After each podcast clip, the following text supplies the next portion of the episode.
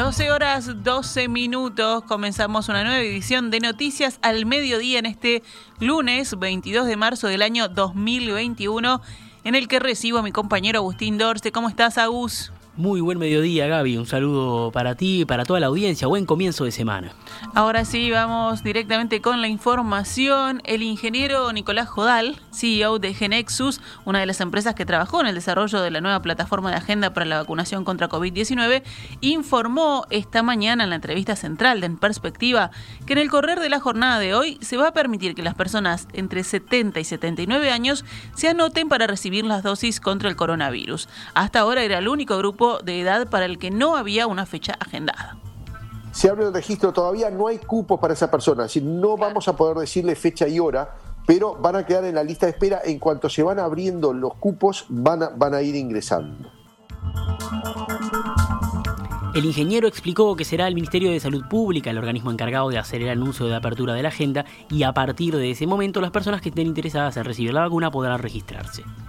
Lo que sí está confirmado por el Ministerio es que se vacunará a esta población con las dosis de Pfizer que llegan a Uruguay en lotes semanales. Las personas mayores de 70 años se vacunarán con la dosis del laboratorio Pfizer y con las que lleguen de AstraZeneca mediante el mecanismo COVAX de la Organización Mundial de la Salud, según el stock que haya en el país de cada una al momento que ese grupo le toque administrársela. Jodal también habló sobre el cambio de filosofía drástico que hubo que realizar para mejorar la plataforma de agenda de vacunación contra COVID-19 y los resultados que ya se vieron en la jornada de ayer.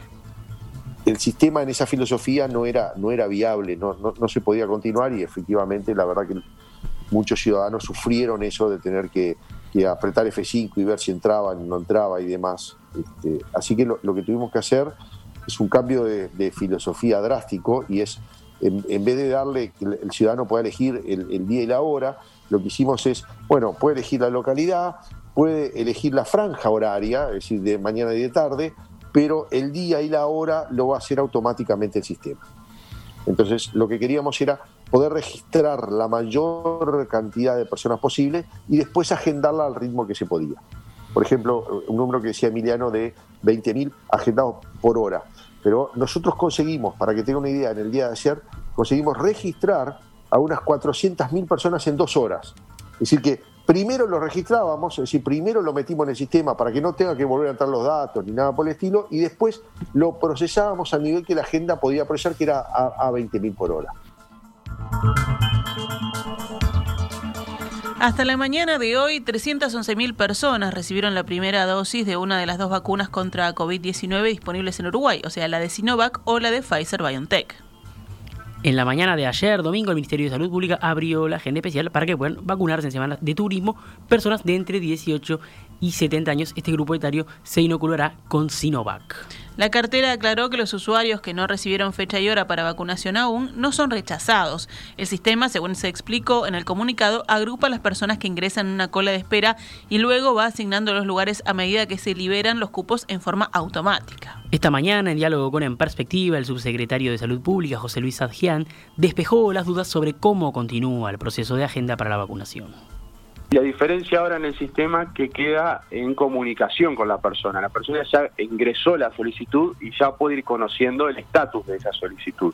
Y ahí establecemos tres niveles de comunicación. La persona que ingresó y que ya tiene el cupo asignado, ahí se le mandó el SMS con el día y hora de la, de la agenda.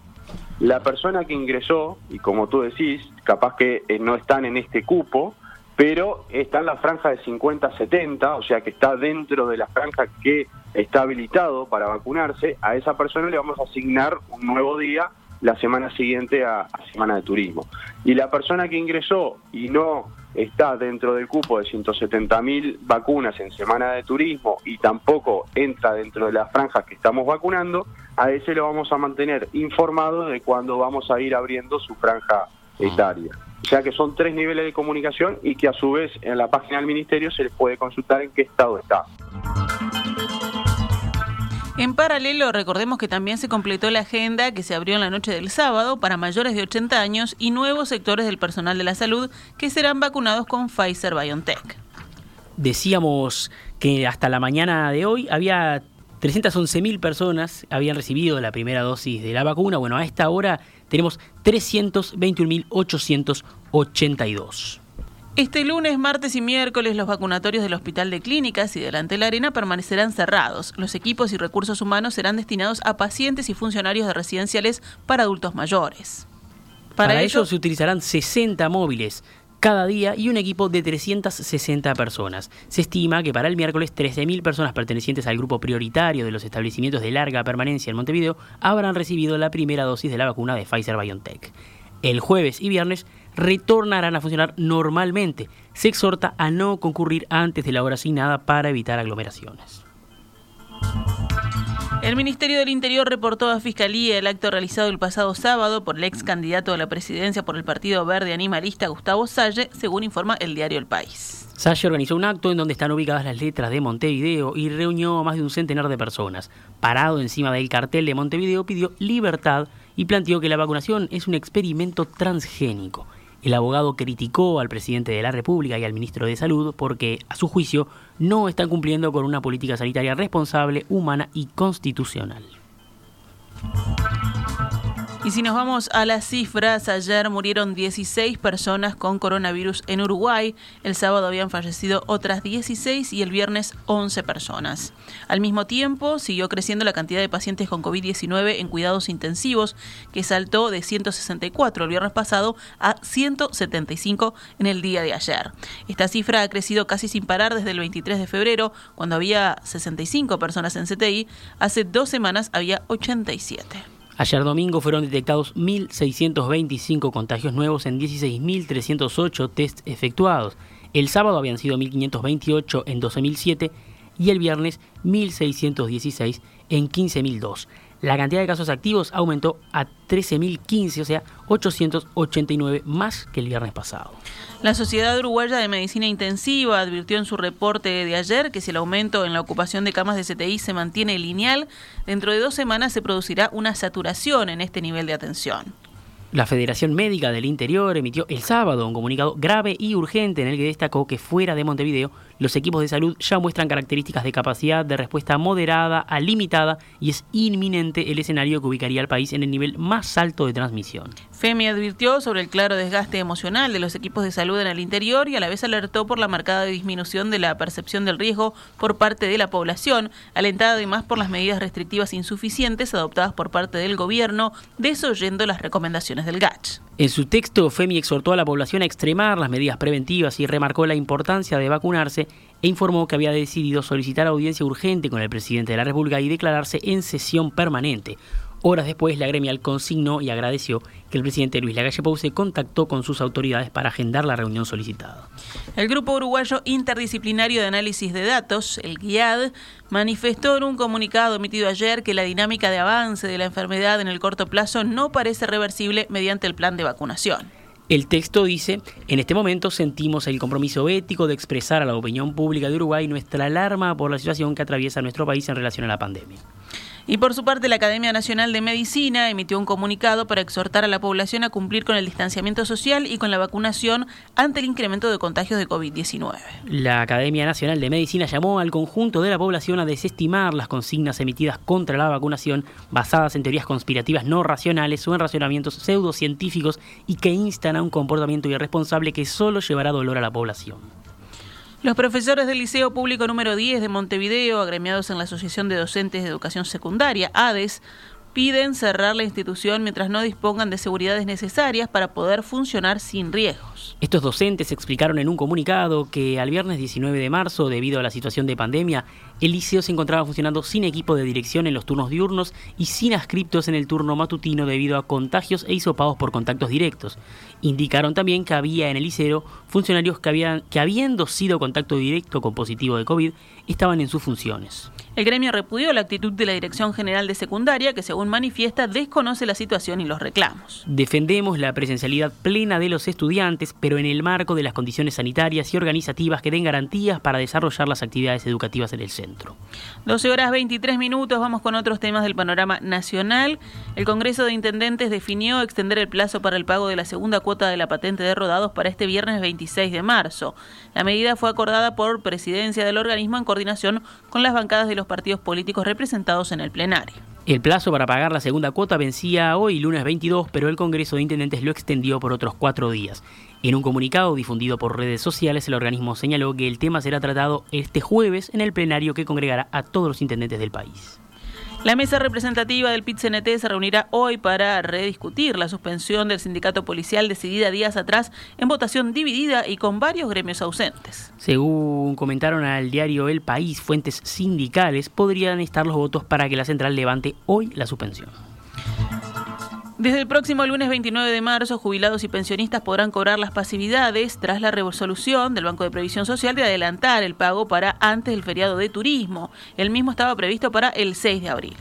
Quienes cobran por banco podrán hacerlo a partir del 29 de marzo. Quienes cobren en el edificio sede del BPS podrán hacerlo del 29 al 31 de marzo y del 5 al 8 de abril según el dígito de cédula del beneficiario. Aquellos que cobraban habitualmente en sucursales Cerro y Unión en Montevideo podrán hacerlo en el edificio sede o en el local de pago descentralizado, es decir, a Habitat, Red Pagos o ANDA, que esté más cercano a su hogar en los mismos días y horarios. En el interior del país, quienes cobraban en las sucursales y agencias del BPS deberán hacerlo en un local de la red de cobranza descentralizada de su localidad a Habitador de Pagos Andas o Polakov en las mismas fechas. Los pagos a domicilio en Montevideo y las giras de pago en el interior del país continuarán siendo efectuadas como habitualmente, siguiendo un protocolo sanitario preestablecido. Para consultar su fecha y lugar de cobro se puede ingresar al sitio web del Banco de Previsión Social serviciosenlinea.bps.gov.ui.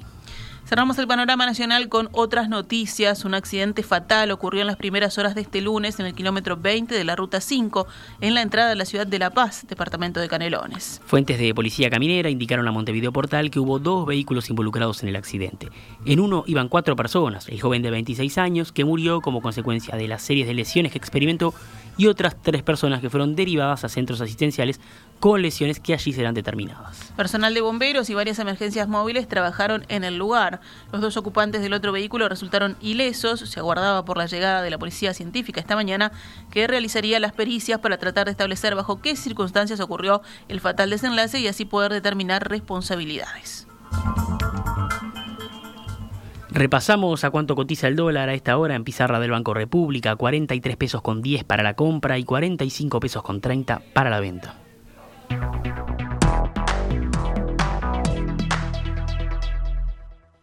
Estás escuchando CX32 Radio Mundo, 1170 AM, una radio para crecer.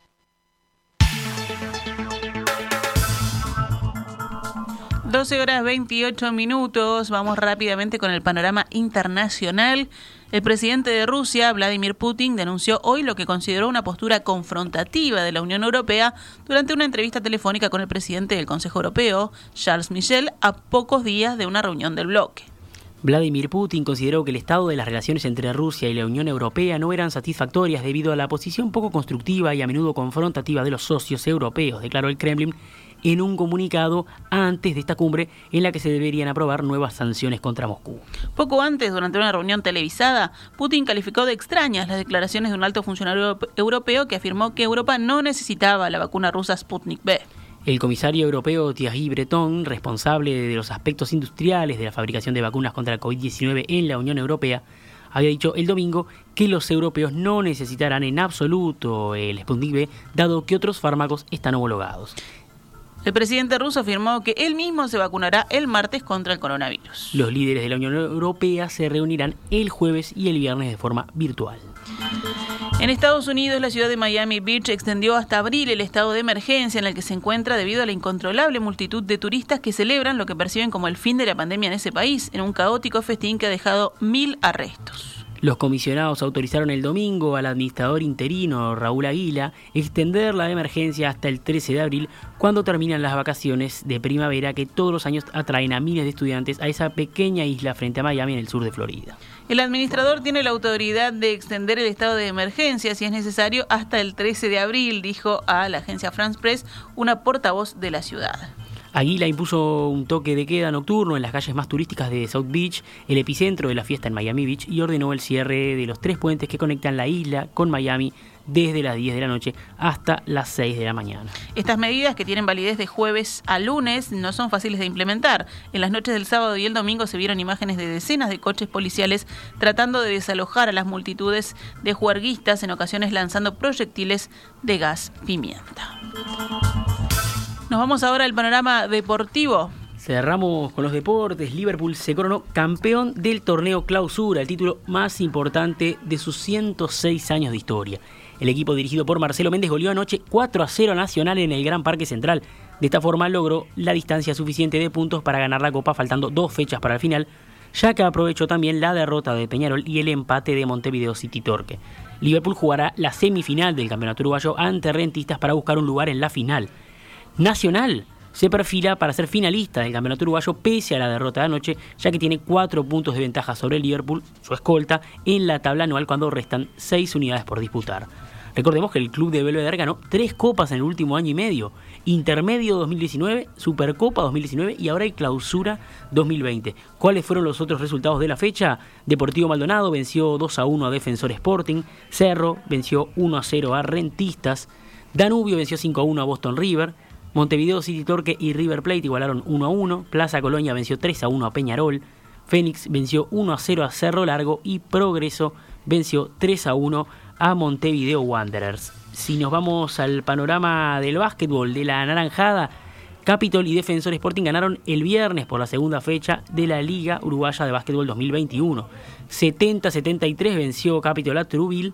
Defensor Sporting venció 96-85 a Hebraica Maccabi. Había partido el sábado, pero esa doble etapa fue suspendida a causa de la humedad en el piso del Palacio Peñarol. El partido de Goes Olimpia que se iba a jugar se pasó para hoy lunes y el de Malvina Guada para mañana martes. ¿Cómo queda el calendario entonces? Hoy 19.15 Goes Olimpia, 21.30 Bigua Nacional, mañana martes 19.15 Malvina Guada, 21.30 Peñarol con Urunday Universitario.